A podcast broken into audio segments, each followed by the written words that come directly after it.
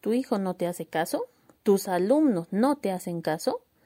Desde cosas simples como ordena tu cuarto, haz tu tarea, mejora tu letra, ah, dibuja los rectángulos, los cuadrados, las figuras con reglas, sí, quédate en tu, en tu pupitre, saluda a los profesores, etcétera. Viste el uniforme correctamente. Hay tantas formas en que no nos hacen caso. Puedes decirle a tu hijo, puedes decirle al alumno que se siente, que permanezca sentado, que salude, que sea respetuoso, que sea responsable, que sea puntual, que no coge el celular en vez de estar haciendo sus tareas, que no esté jugando videojuegos todo el día.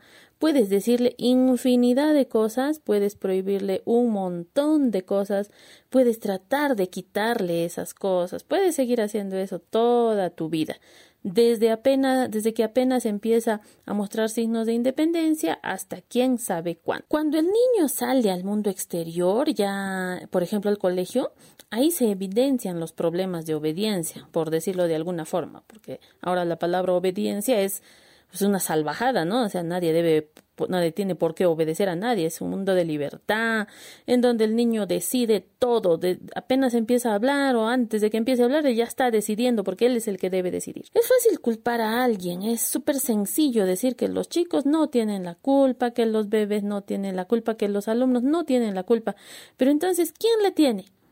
¿O existe alguien que tiene la culpa? ¿Los papás tenemos la culpa?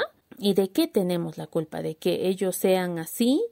¿De que de que no estemos, eh, no se nos haya ocurrido bien qué hacer, de que hayamos elegido una forma de crianza, dejando de lado otras, de que en realidad no, no se sepa bien qué es lo que hay que hacer, de que el sentido común ahora esté en peligro de extinción, de, de eso tenemos la culpa, de que no hay una, un que iba a decir escuela de padres, pero escuela de padres significa otra cosa, de que no hay un sitio donde nos enseñen a ser padres, de que solo se confía en nuestro instinto y que el criterio está pues, en peligro de extinción actualmente, ¿no? Uno, uno, uno le, le quiere, quiere prohibir algo a su hijo, quiere usar su autoridad, pero eso pues actualmente se ve como mal, ¿no? Se ve, no hay que, no hay que gritarles, todo hay que ser sonrisas, son unos angelitos, uf, carteles de todo tipo. Entonces, ¿de, qué tenemos este la, la culpa los papás? De no saber qué hacer, quizás, de que uno pueda tener hijos sin ningún permiso especial, sin sacar ninguna licencia. Tener hijos es algo tan trascendental, tan importante, es traer al mundo a alguien que va a estar a cargo de nosotros y aun y, y uno tiene hijos aun cuando ni siquiera se puede hacer cargo de uno mismo. Debería, yo, a mí no me parece que eso debería ser así tan libre, eso no debería ser una libertad para poder conducir un auto hay que pasar un montón de exámenes o por lo menos sobornar a alguien, ¿no? Para hacer pasarte los exámenes. Pero para tener hijos no, eso es gratis, eso lo puede hacer quien sea. Incluso los que no tienen ni dinero para poder darle un comida, incluso ellos pueden tener hijos, todos podemos tener hijos, incluso la gente que ha demostrado ser irresponsable, corrupta, malas personas, los, los criminales, todos pueden tener hijos y eso está bien. A mí no me parece que, sea tan correcto algo así, que eso no debería ser así de libre. Bueno, uno prende la radio por pura simpatía y ¿qué escuchas? A tal doctor diciendo cosas como que es necesario promover la independencia de nuestros hijos, hay que dejarles responsabilidades y bla, bla, bla, bla. ¿Y te, qué te acuerdas? Que sigues ayudándole con las tareas, que sigues recordándole cosas que ya le dijiste miles de veces, que le sigues llevando al colegio, que cuando se olvida algo, te dan esas ganas o a veces hasta se le, llevas al colegio lo que se ha olvidado que, que incluso eh, ves que no está alistando su mochila y le recuerdas alista tu mochila entonces dónde está esa independencia que acabas de escuchar luego prendes la tele en donde otro especialista yo los pondría a los especialistas entre comillas otro especialista dice que no es tan necesario pegarse pues a las normas, no a esa rigidez, que la vida es una sola, que tu hijo no tengas no, no tenga aspiraciones de ser médico, ingeniero, sino que sea feliz, ¿no? Que trabaje de feliz un día. no, entonces, y lo que habías escuchado al otro especialista, ¿dónde queda? Y, y lo de ahora, que no, no te pone así en una situación en que no sabes qué hacer, o promueve su independencia dándole responsabilidades y dejándolo solo poco a poco, o confías en el otro, en el que te dice que, que si, él, si, si él está en edad de lactancia, él que, que lacte hasta la edad que quiera, que él lo decida, ¿no? Que, que él porque tiene, es dueño de su cuerpo, es dueño de sus decisiones y que él decide esas cosas, que decida cómo vestirse. Si un día él decide vestirse con un disfraz del hombre araña, que salga así que decide vestirse y en vez de pantalón que desee envolverse con la toalla de baño, que salga así, es su independencia, ya también de otra forma. Entonces, ¿cuál es la verdad? ¿Cuál es cuál es lo que se debe hacer? Antes uno sabía, antes la verdad era una sola y era que los hijos tienen que hacer todo que los todo lo que los papás le decimos que hagan, ¿no? Era como casi como que nos tenían respeto, casi miedo al profesor peor, al profesor no era ya ahí, ahí era el miedo declarado, ¿no? Porque se hace lo que se dice.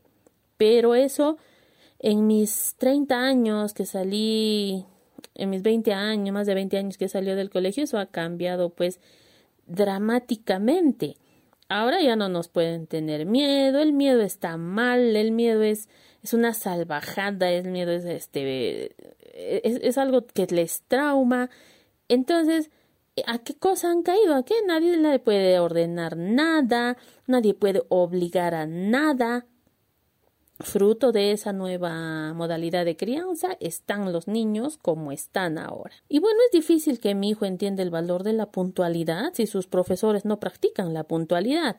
Si se dice que la tarea es para el lunes y el lunes se hace una prórroga para tres días después, es súper difícil de decirle eso, ¿no? Que respete así porque cuando, cuando hacen una prórroga, cuando no se respeta lo que han dicho, cuando hay plazos extra para, para completar lo que se dijo para tal día, entonces la puntualidad pierde su sentido, pierde el significado que tenía.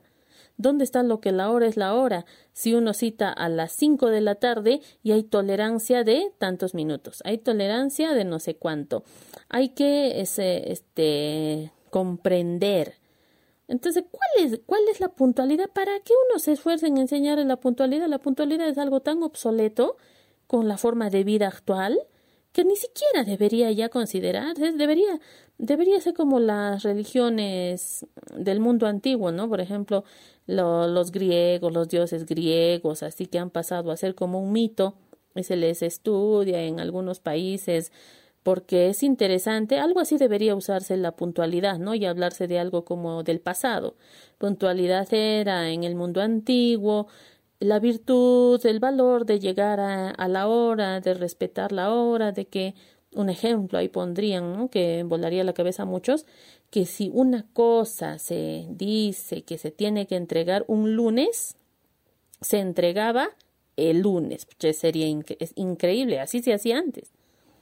La puntualidad, si la vamos a poner relacionada a las horas, era como que la entrada es a las ocho y a las ocho y uno la puerta se cierra. Esas salvajadas se hacían antes. Ahora ya no. Ahora estamos en un mundo más civilizado, donde eso ya no existe y nos permite vivir más libres. Eso, eso es lo que, lo que se debería enseñar. ¿Cómo puedo, cómo puedo yo decirle a mi hijo que, aspire a ser el mejor. ¿Cómo decirle, no? ¿Cómo promover eso? Cuando la tendencia actual es que se premie por asistir, ¿no? cuando no se quiere ya dar ni diplomas por los primeros puestos como era antes, no se quiere premiar esos méritos, los, uh, las evaluaciones ya ni siquiera tienen notas, tienen letras, antes tenían números. Uno veía y sacaba 20 y qué genial. Uno veía, sacaba 15, pucha, hay que estudiar un poco más. Uno veía un 10 y ya se preocupaba. ¿No? El papá también se preocupaba. Un 10 era un 10, pues. Ahora el 10 ya ni existe. Es como que los números han pasado a un segundo plano. Uno sacaba un 0,5 y el 0,5 hablaba por sí solo. ahora, para que nadie se sienta mal, como todos estamos hechos de cristal, hay letras, ¿no? Letras que no duelen, letras que no significan nada. Incluso actualmente que hay la A, la B, la C, esas letritas, y que la gente ya lo está tratando de vincular como que A, como es la primera letra del abecedario, debe significar una nota alta. La B como que ya está al medio, entonces no debe ser tan alto. La C ya suena bastante mal. Un poco más eh, de tiempo y yo creo que vamos a desordenar esas letras, ¿no? Poner una S, una T, una Y, para que nadie se sienta mal, porque Dios mío, si a alguien le dices que lo está haciendo mal, lo matas, ¿no? Y si premias delante de otras personas a uno de ellos, uff, ya, ya, ya para qué, ¿no? ¿Qué le estás enseñando? Que, que hay que hacerlo bien. E, es lo único que yo temo que se les esté enseñando, ¿no? Que al que hace bien las cosas, le va a ir mejor, pero eso nadie lo puede saber, no, no se puede decir eso en la cara, eso, eso duele, eso lastima, eso trauma a los chicos. Entonces ya no hay diplomas, ya no hay números en las notas, ya no se le puede decir a nadie que es mejor. Mejor, ¿por qué no premiamos a todos? Una vez vi, una vez vi horrorizada cómo le daban un diploma a todos los alumnos de un, de, un grado de inicial. O sea, la diploma era para todos. Yo, yo no entiendo, ¿para qué dan la, diploma? Entonces, o sea, o sea, ¿qué es lo que les quieren enseñar? Le quieren enseñar que a los que se han esforzado ese año han aprendido a, leer mejor que los otros, han aprendido a hacer dibujos mejor que los otros, se han esforzado en sus exposiciones, a ellos no, no merecen un reconocimiento, ¿no? Están al mismo nivel que el niño que asistió la mitad del año y la otra mitad simplemente le dio miedo, empezó a llorar, no sé qué, todos al mismo nivel. Yo nomás quisiera que Quisiera saber, quisiera estar en el momento en que esos niños se hagan hombres, se hagan mujeres, se hagan bastante grandes y se den cuenta que en el mundo real la aún se premia por ser los mejores, aún te va mejor si eres el mejor, incluso hasta ganas más dinero si eres el mejor. Los clientes no andan comprando a todos los de la cuadra para que no se sientan mal algunos vendedores. Los jefes no andan dando un aumento o un ascenso a todos sus empleados para que no se pongan tristes y estén llorando. No, no es así. ¿No? Cuando se den cuenta de eso, uff, ahí sí van a, van a necesitar pues a un par de especialistas. Desde un enfoque muy tradicional, al ver estos problemas con los alumnos, al ver que no hacen caso, que cada día hacen menos caso, que no tienen el mínimo respeto con las personas mayores, que no tienen el respeto con el uniforme, con la institución, con el colegio, con las tareas, con la puntualidad, con la responsabilidad y, puede, y esta lista puede seguir.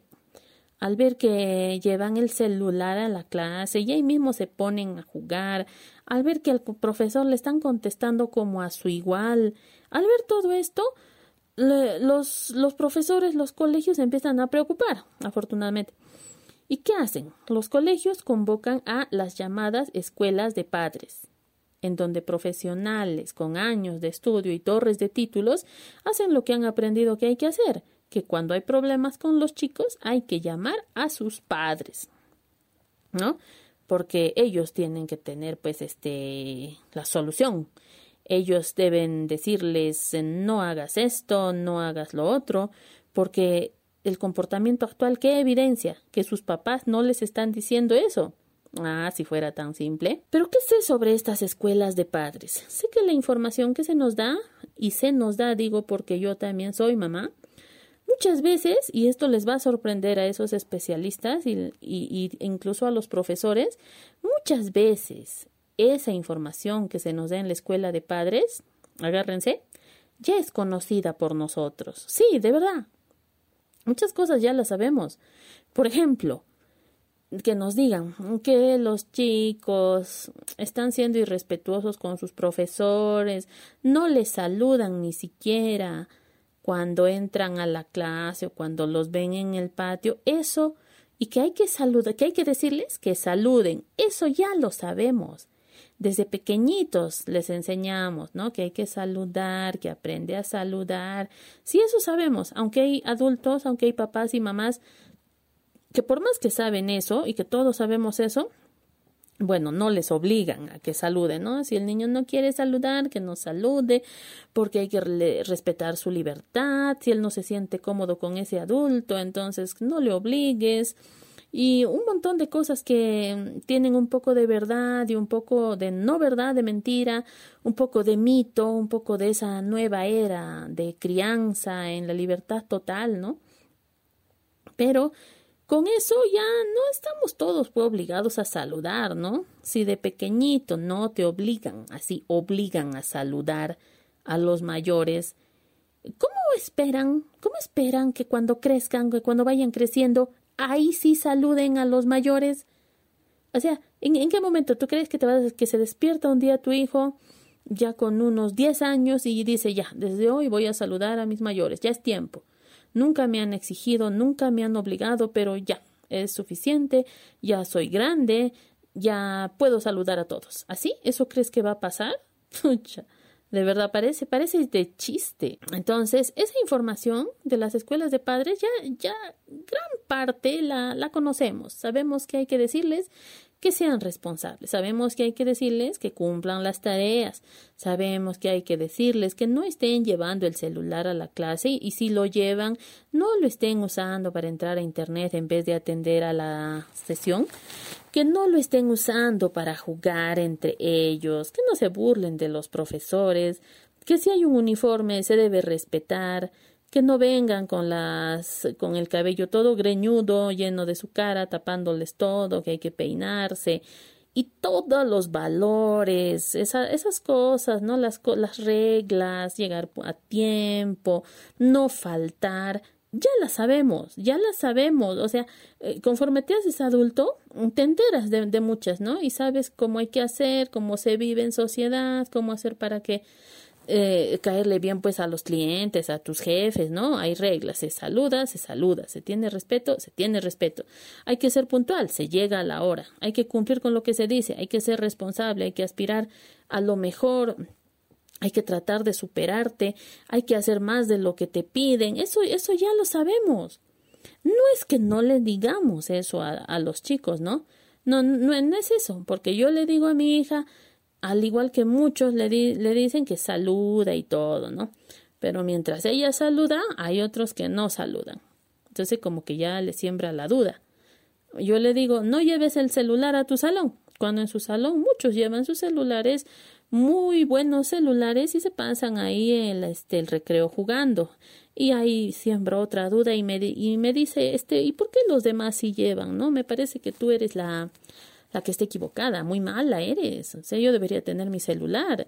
Si otros tienen. Y eh, igual pasa con cualquier otra cosa, ¿no? Yo le, le digo, este, tienes que tener tu cuaderno igualadito, con buena letra.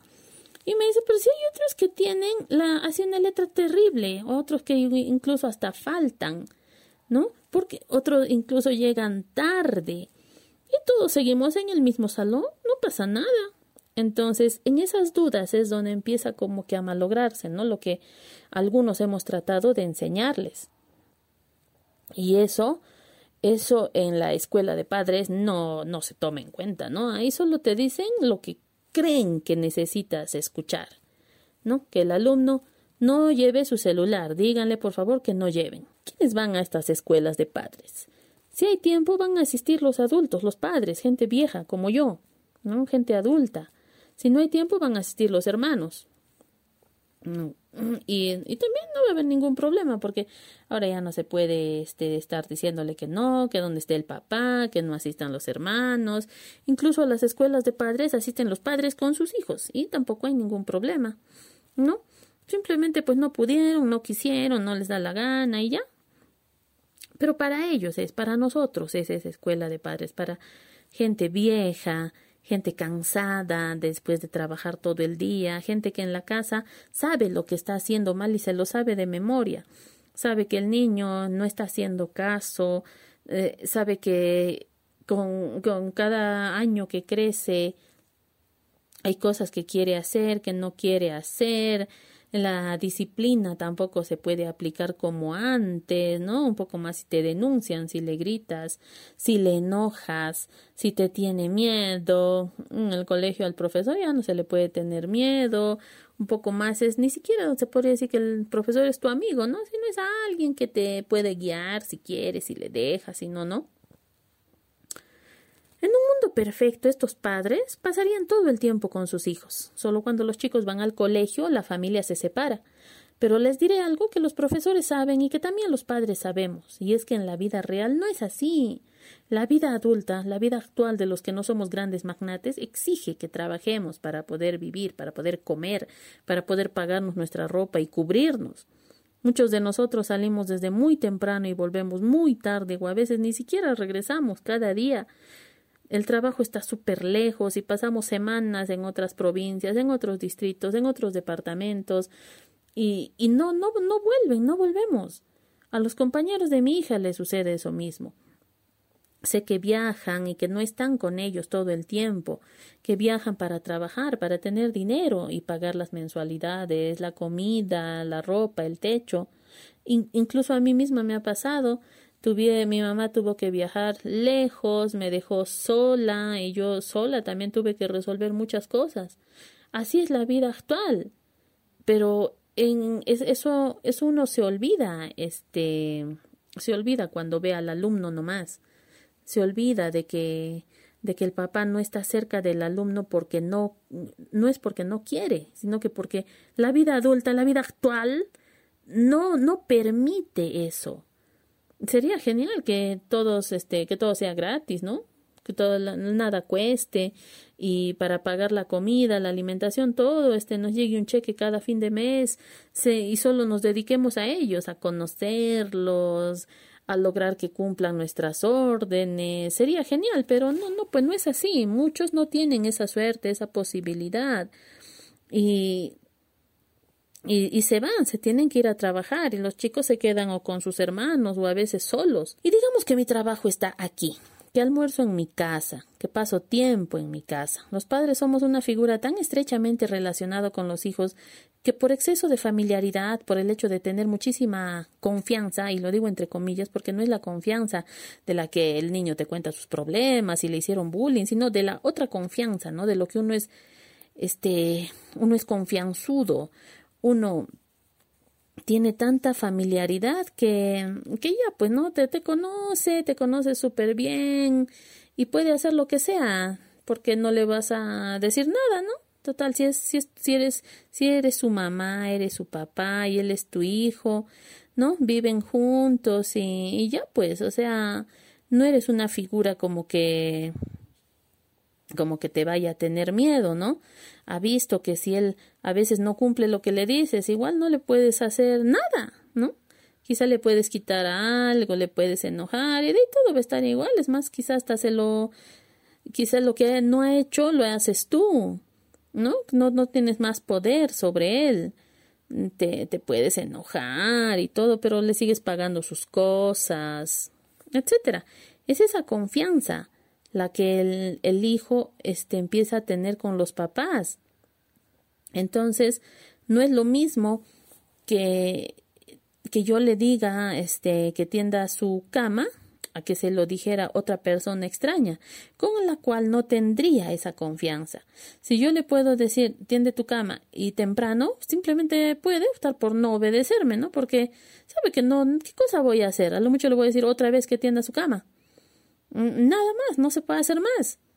En cambio, si le dijera otra persona, ya es diferente, ¿no? Como cuando menos confianza tienes con alguien, este, más respeto le tienes.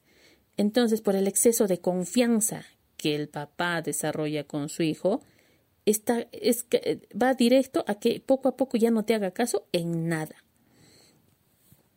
Sé que desde pequeños nos venden la imagen de la familia de foto, mamá, papá, los hijos al medio, con corazoncitos alrededor, y aun cuando esto sería lo deseable, no pasa así en todo lado. Si bien algunas familias luchamos por mantenernos unidos pase lo que pase y nos cuesta todo, otras familias no tienen el tiempo o el conocimiento, la posibilidad de hacer eso. El decir que hay alumnos cuyos padres los dejan huérfanos al crecer es una forma muy simple de resumir lo que sucede dentro de una familia. Créanme que si esos padres hubieran tenido formación personal, de relaciones interpersonales, entre otras cositas que en la formación actual tradicional de los chicos se ignora de una forma olímpica, la historia sería otra. Debería haber cursos específicos dedicados a esos, así como tenemos cursos para todas las matemáticas, ¿no? Cada uno con su nombrecito. Pero pero actualmente que yo sepa no hay. Y si hay, no se toman de la forma en que el mundo actual requiere. Y este la historia sería otra, ¿no? Si esos padres hubieran tenido ese tipo de formación, los padres sabrían qué y qué no hacer. Y los hijos, es decir, los alumnos, no irían por la vida sin una brújula, perdiendo el tiempo, siendo irresponsables, como lo son ahora. Sería muy diferente. Pero, ¿qué estamos? Pero ese es un círculo, todo, es un círculo vicioso que se está repitiendo, pero de una forma indefinida y a toda velocidad, porque los chicos que ahora estamos están creciendo sin valores, sin esa formación, en un mundo donde se promueve muchísimo la libertad y que el niño elija lo que quiere hacer y lo que no quiere no lo haga, al salir del colegio, quizás ahí mismo o pasando unos años va a ser padre, va a ser padre que va a criar hijos igualitos o peores a él. Porque alguien que no ha logrado ser responsable, alguien que no ha aprendido unos conceptos claves para la superación personal, va a hacerse cargo de una nueva vida. Pero si uno mismo no puede con uno mismo, ¿cómo va a poder enseñarle eso? ¿Cómo va a poder enseñarle valores que él no tiene al niño nuevo? Es, imposible, es de, es de fantasía estar esperando que la sociedad mejore así por así, ¿no? Sin hacer nada. La tarea de ser padres parece resumirse en una palabra, papá, mamá. Pero si eres padre, te repito lo que ya sabes, y si no lo eres, te adelanto que es lo más difícil que existe. Es lo más difícil, la, tarea más difícil, el proyecto más difícil que he tenido que hacer es eso, ser mamá. Primero porque dura toda la vida y cuando digo toda la vida es literal. Nunca más vuelves a, a, dormir tranquilo porque hay alguien que depende de ti. Primero casi hasta para respirar y luego toda la vida sigue dependiendo, ¿no? Siempre, siempre quieres este ayudarlo, siempre tienes que ayudarlo y en lo que falla siempre vas a tener algo de responsabilidad y sientes esa responsabilidad todo el tiempo y por eso mismo me parece que es que quieren ayudarlos incluso hasta cuando ya tienen casi 40 años. Entonces es, es de toda la vida, es súper difícil y no debería ser apto para todos. Antes con el enfoque tradicional, ahora llamado arcaico, viejo, salvaje, ese enfoque me refiero al en el que antes eh, le tenías miedo a tus padres, hacías las cosas porque le tenías miedo, porque qué va a decirme, me va, qué me va a hacer si no hago esto, tengo que ser un buen alumno, tengo que ser una buena persona, tengo que volver a la casa a determinada hora, o si no, qué cosa me, me harían, me van a pegar, me van a gritar, me van a castigar. Por el mismo hecho de ser los padres, había, existía el respeto por ese miedo. Y a los profesores, como dije hace un rato, peor. Si mañana no entrego la tarea, ¿qué me va a hacer la profesora? Va a sacar el puntero, la correa y delante de todos me va a azotar. Pero eso es pues el enfoque arcaico, ¿no? Eso es del, del salvajismo, de la prehistoria. Ahora, no haces la tarea, este, ¿qué te va a hacer? Pues, ¿no? O sea, tú más bien le puedes denunciar si es que te, te, hasta incluso te pregunta, ¿y por qué no has hecho la tarea? Yo no sé de dónde ha podido salir este, ese, esa nueva forma de ver, ese nuevo, le diría criterio, pero eso no por ningún lado va a ser criterio.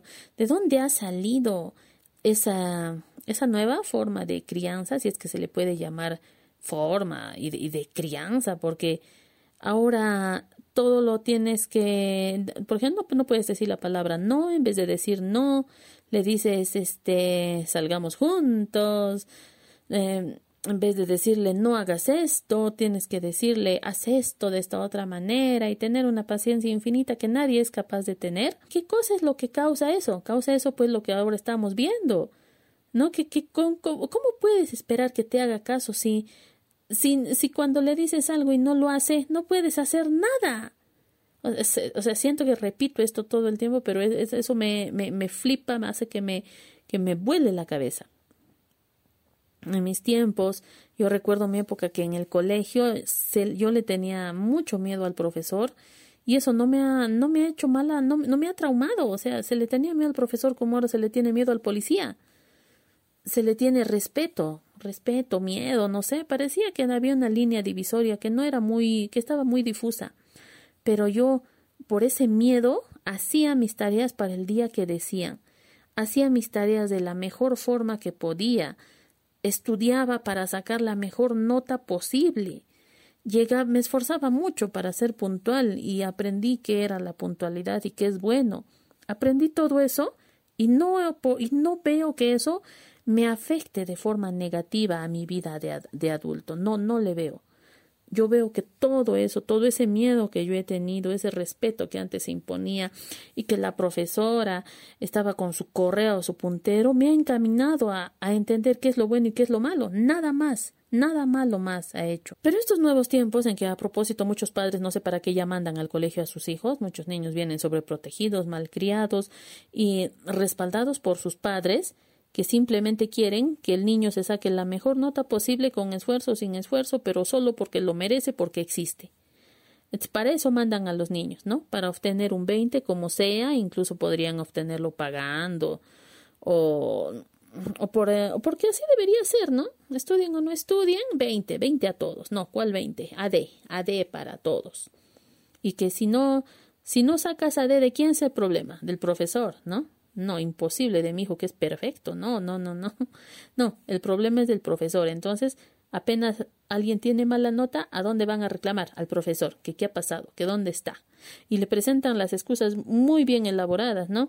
Que ese día no pudo, que no va a poder, que, que no le gusta, que esa hora tiene tiene que ir a aprender paracaidismo, que las tareas no deberían ser tantas, que porque le ha puesto C, que se va a traumar, no sé, de verdad, o sea, para eso quieres que él, quieres llevarle a tu hijo al colegio, para eso mejor, mejor debería haber un tipo de educación en casa, ¿no? Y, desocupar un pupitre, ¿no? Para otros que de verdad de repente quieran ir a aprender algo y que sus hijos pues cojan alguna formación. Y los papás que han sido en un momento niños y alumnos, ahora lo único que me parece a mí que son solo niños y adultos más altos, más altos que lo que eran antes.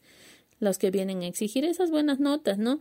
Inventándose excusas, excusando a sus hijos, dando la cara por ellos, no, eso, eso, es lo único que son ahora, pero ¿cómo puedes culpar? ¿Cómo podemos culparlos si nunca ellos tampoco les han formado, ¿no? En ese círculo vicioso en el que el niño no es correctamente formado, crece y es un adulto y que no, es no ha sido correctamente formado, que a su vez tiene hijos que no van a ser correctamente formados, es un círculo de nunca acabar. ¿Ya qué es a lo que quiere llegar? Solo quiero quejarme de todo esto. No. Sucede que luego de muchísimos años de estudio de diversos temas de psicología, ojo, de forma autodidacta, lo voy a repetir y lo voy a silabear, autodidacta, ¿qué quiero decir con esto? Que he estudiado porque me gusta, porque me interesa el tema. Mm, ¿Ya? Pero que no cuento pues con el respaldo de torres de títulos, de años en la universidad, en los que no, no, yo, yo no he, yo no he, yo todo lo que sé lo sé por experiencia, por um, pruebas y errores, por haber leído a, infinidad de autores en infinidad de temas, de los textos, de la información que está pues publicada en Internet. Apenas hubo el Internet, nos ha facilitado tanto el acceso a la información que uno puede hacerse de muchos datos solo con digitar algunas palabras que te interesan en los buscadores. Y así es como he aprendido. Llevo como 20 años de aprender y seguir aprendiendo todo esto y ya me siento capaz de sacar algunas conclusiones propias y por experiencia también sé, también puedo decir qué cosas funcionan y qué cosas no. ¿Y qué hago ahora con eso? Pues le cuento al mundo mi experiencia. Quizás a alguien le sirve, quizás a alguien le, puede sacar algo de eso. No digo que yo sea dueña de la verdad, es mi opinión, Si coincido con tu opinión, genial, y si no, pues, ¿qué voy a hacer, no? Es por todo esto que yo pienso, no, no solo lo pienso, lo sé, lo he comprobado, sé que lo que sea que haya que decirle a los chicos, a los hijos, a los alumnos, tiene que ser dirigido a ver a quiénes, a los papás en la escuela de padres. No, a los hijos, a los alumnos directamente es a quien hay que decirles esas cosas que se le diga a los padres que ellos tienen que decirle a sus hijos que no deben llevar el celular al colegio, que deben de saludar a los profesores, que no deben perder tiempo con los móviles, etcétera. Es decirle cosas que, como ya dije, es probable que los papás ya les hayamos dicho. Sí, Sí, y, no una vez, no porque en la escuela de padres me lo sugirieron, no, yo ya es cosas que ya les hemos dicho quizá muchísimas veces y estamos con el problema de que no quieren hacer caso, pues es eso. O digamos que no lo saben, que no, que no sabemos los papás, ¿ya? Les voy a dar el beneficio de la duda. Si no lo sabían, si no lo sabemos, nosotros los papás, por efectos de no convivir con nuestros hijos tanto como quisiéramos o por ese problema de la excesiva confianza, que ya también es el otro polo, de cómo los hijos ven a los padres, cómo, cómo que no los entendemos mucho, ¿no? Como que somos ya pues viejos, de otra generación, de otro mundo, ¿no? Y no entendemos ahora sus problemas, sus deseos, sus aspiraciones, no entendemos que los videojuegos están ahí pues y que con lo que ellos se metan a jugar todo el día no hay ningún problema, ¿Qué problema va a haber si llevo mi celular a al salón y ahí me pongo a jugar, ¿no? Si luego igual mi cuaderno va a estar igualado, ¿no? Es posible que hasta el mismo papá vaya, este, y, o consulte a sus compañeros para que se iguale lo que se ha perdido esa, esa mañana. Si, si todo tiene tanta, tan fáciles soluciones actualmente. Pero retomando. ¿Por qué digo que esas cosas hay que decirle a los hijos, a los alumnos? Pues porque ellos y no los papás, ellos, los hijos, los alumnos, son quienes tienen el poder de decidir. Ojo, no estoy diciendo que ellos puedan decidir o deban decidir. Muchas veces ni siquiera deciden bien si el pantalón está derecho o del revés. Pero ellos, al ser personas pensantes, independientes, tienen, son dueños del poder de decisión ellos mismos por sí mismos, pensando bien o no, deciden qué hacer, seguir o no un consejo, una orden y hacernos caso. Ellos son los que deciden. Y si lo que actualmente se promueve es que nadie puede obligar a nadie, que ellos mismos pueden decidir qué, qué es lo bueno, qué es lo malo, ¿cómo estamos esperando que que, sigan nuestros consejos, que nos hagan caso. Es una contradicción total. Pero eso hay que tomar en cuenta, eso grábatelo y no te olvides. Los hijos, nuestros hijos, los alumnos, son los que tienen el poder en sus manos. Ellos son los que van a decidir. Tú les puedes decir lo que quieras, puedes prohibirles, puedes ordenarle cosas, pero ellos son los que van a decidir si hacerte caso o no. Y no solo es cuestión de soltarles algo como te prohíbo usar el celular.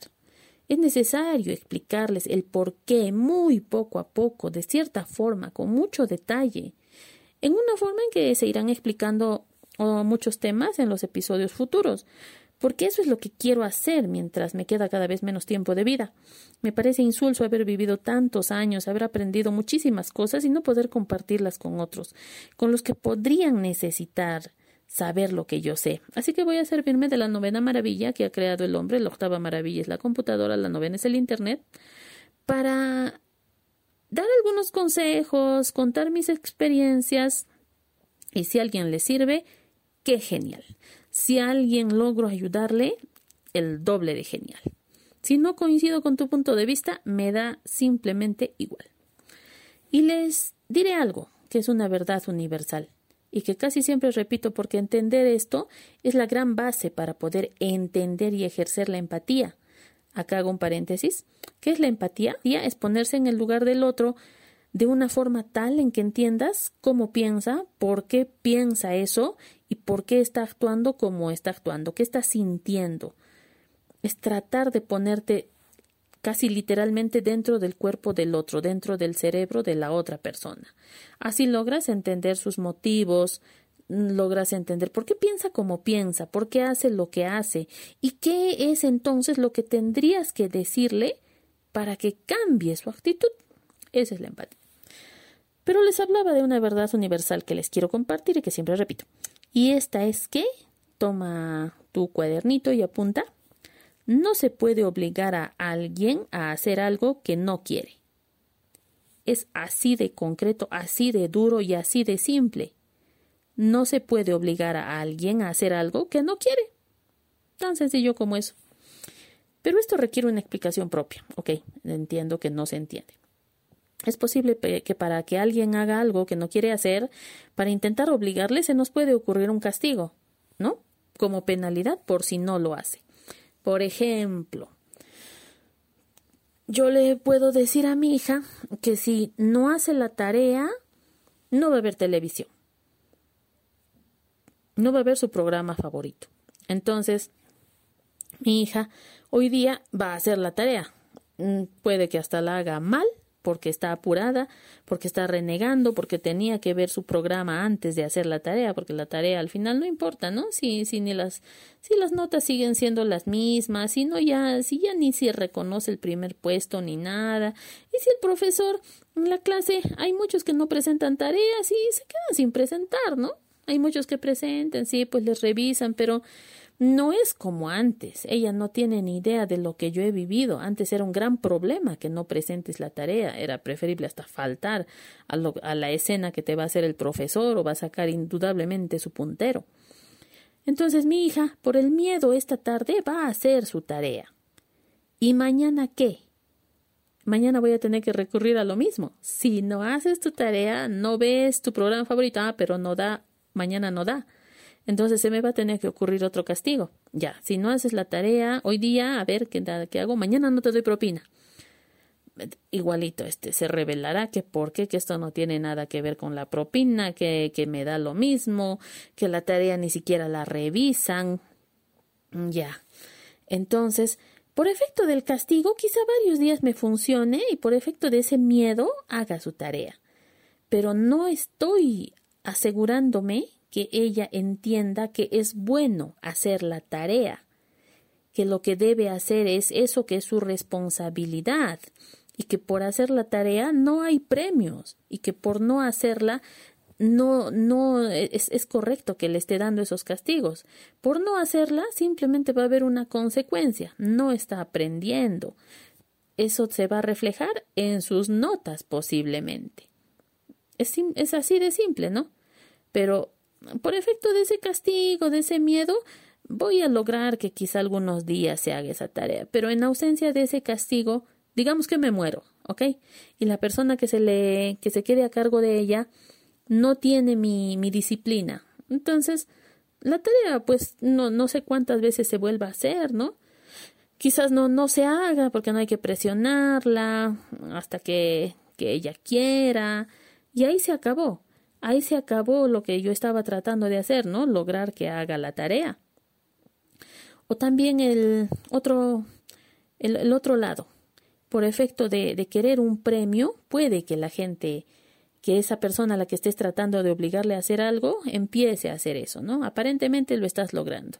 Si haces la tarea bien, te doy el, te doy el doble de propina. Ya un poquito, unos días te va a durar, luego se va a acostumbrar y ya va a volver a lo de antes, ¿no? A no querer hacer la tarea, a ni siquiera hacerla bien, y ya no le vas a poder quitar este la, la propina doble que le has estado dando, ¿no?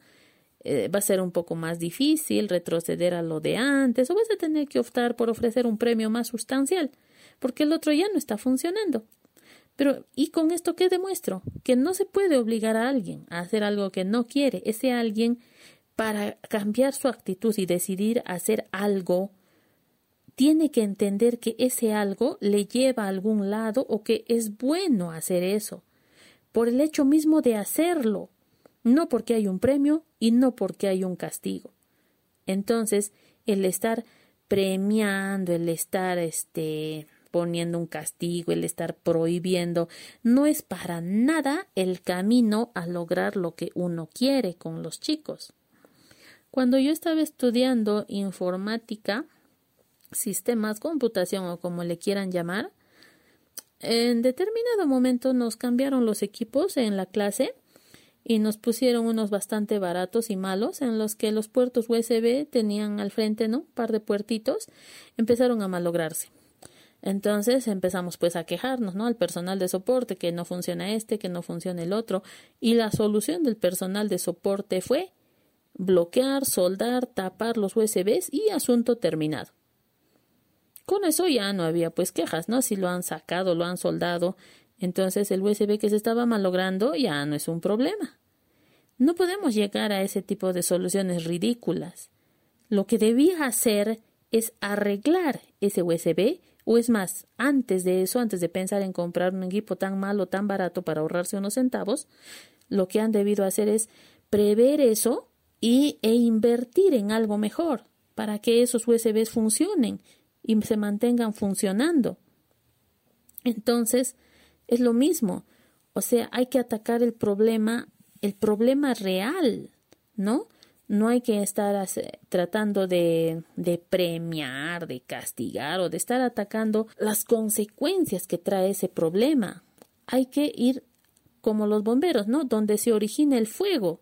Porque si seguimos apagando lo que contagia el fuego, así, no, no vamos a acabar nunca. Hay que ir directo al origen. Acá hay otro ejemplo. Había un papá que decía que sus hijos acostumbraban dar de patadas a las puertas en su casa, entonces que por eso se le había ocurrido tener pues puertas de madera maciza dentro de toda su casa, ¿no? Estas puertas contrachapadas, huecas que ponemos dentro, ¿no? Las puertas de madera maciza, las gruesas son para solo pues para el exterior, ¿no? Para que la gente no se meta pero en la casa podemos tener dentro puertas normales, ¿no? Porque este está pues dentro de la casa. Entonces la solución para el papá era comprar esas puertas de madera maciza, aunque sean caras, para que resistan las patadas y no las estén pues agujereando, ¿no? Como pasaba. Este, me hubiera gustado decirle que mejor porque no optaba por rejas metálicas, que va a ser más difícil que las estén pateando y las estén deformando, ¿no? O sea, si es que está atacando el problema por ahí, esa una sugerencia válida. Pero no creo que se le haya pasado ni por acá el ir donde los chicos y decirles este que que eso de estar pateando las puertas como que es este de salvajes, ¿no? Lamentablemente la sociedad no está no, no, no permite esas cosas y como que se ve mal, incluso acá están incomodando, ¿no? Ahí pateando las puertas con lo con lo sencillo que sería comportarse como personas civilizadas, empujarlas suaves, así, ¿no? O sea, qué necesidad de esa violencia, pero no, esas cosas son pues este de una época que ya no existe, ¿no? Acá si el niño quiere patear las puertas, mejor reforzamos las puertas para que no nos los estén haciendo hueco.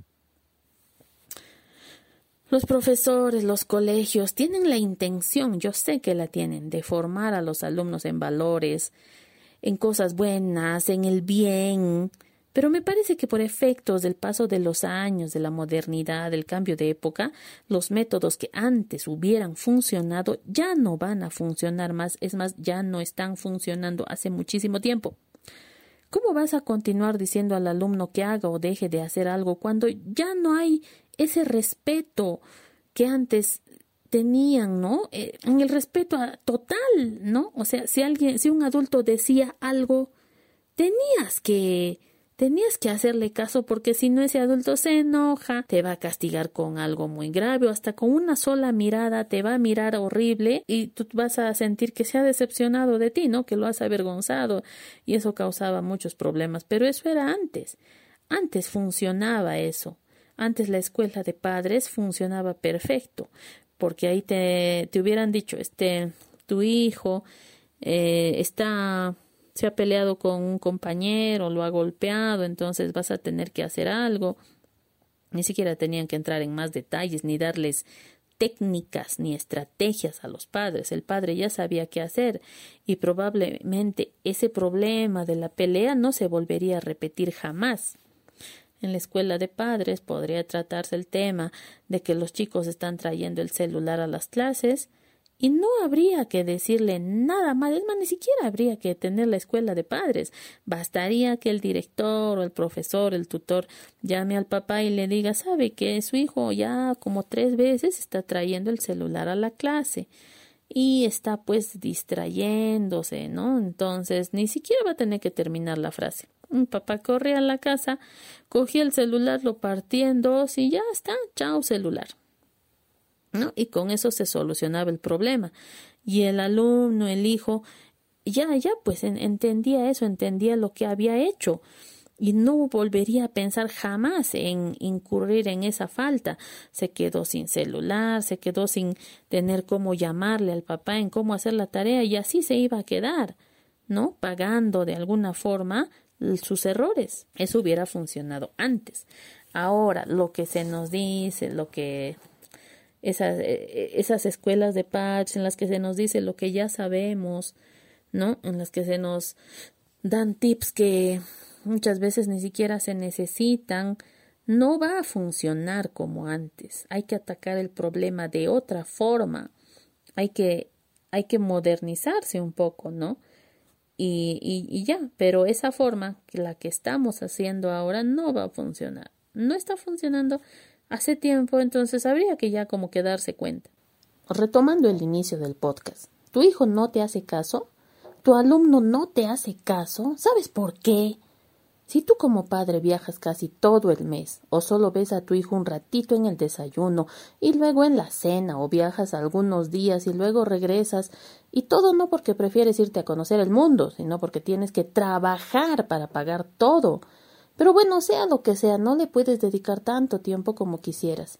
Te ve muy poco, pasas más tiempo, pasa más tiempo con sus profesores que contigo.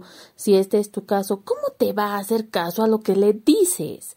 Aquí hago una aclaración necesaria antes de que vengan con antorchas a por mí. Sí, hay chicos que de seguro son súper maduros y entienden los sacrificios que hacemos por ellos desde siempre, y ellos saben qué hacer y cumplen sus deberes, pero no son todos. Bueno sería que nazcan ya maduros o que maduren a los dos años y el mundo estaría lleno de arcoíris por todos lados, pero no. Muchos, por el mismo proceso de formación, de crecimiento en que están, no pueden entender de forma tan sencilla y obvia que uno no está con ellos porque no quiere.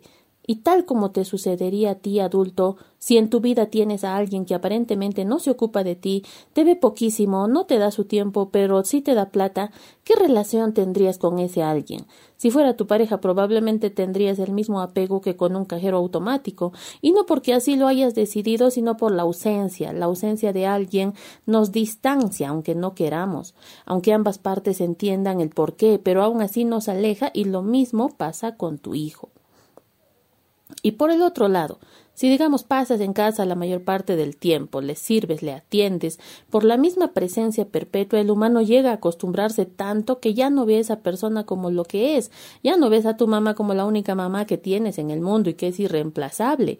El humano hace eso involuntariamente, dile rutina, dile costumbre, dile lo que sea, pero a eso me refiero. Y cuando eso pasa con tu hijo que ni siquiera es maduro para por momentos poder darse cuenta de eso, uff, ahí es cuando te conviertes en un mueble más y las cosas que le dices las dices tantas veces que ya ni las oye, como el cartel de prohibido estacionar que empiezas a ignorar porque lo ves todos los días, como la mancha en la silla que nunca se quita y empieza a formar parte de esa silla de tanto estar ahí. Es triste y cruel, pero real. A eso súmale que adoptaste la crianza de a eso súmale que adoptaste la forma de crianza en que él decida todo aún antes de que sepa hablar. Súmale que valore más Súmale que valores más su amor a ti que su obediencia. Súmale el que quieras verle siempre feliz y nunca triste ni enojado, así que no optas por darle castigos jamás. Súmale que ya conoció el celular, la tablet, la computadora desde pequeño, y esas cosas son mucho más interesantes que las cosas que le dices que debe hacer. Y podemos seguir sumando a esto y a esto y a esto para tener la receta perfecta para el desastre. Pero lo bueno es que siempre habrá una solución, siempre podrás comenzar a enderezar lo que está torcido, nunca es tarde, ya lo iremos viendo juntos.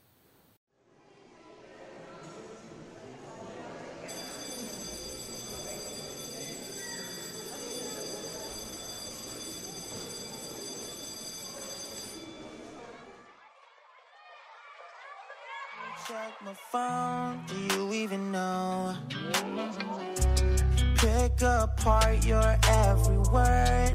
Push it down like I'm unconcerned.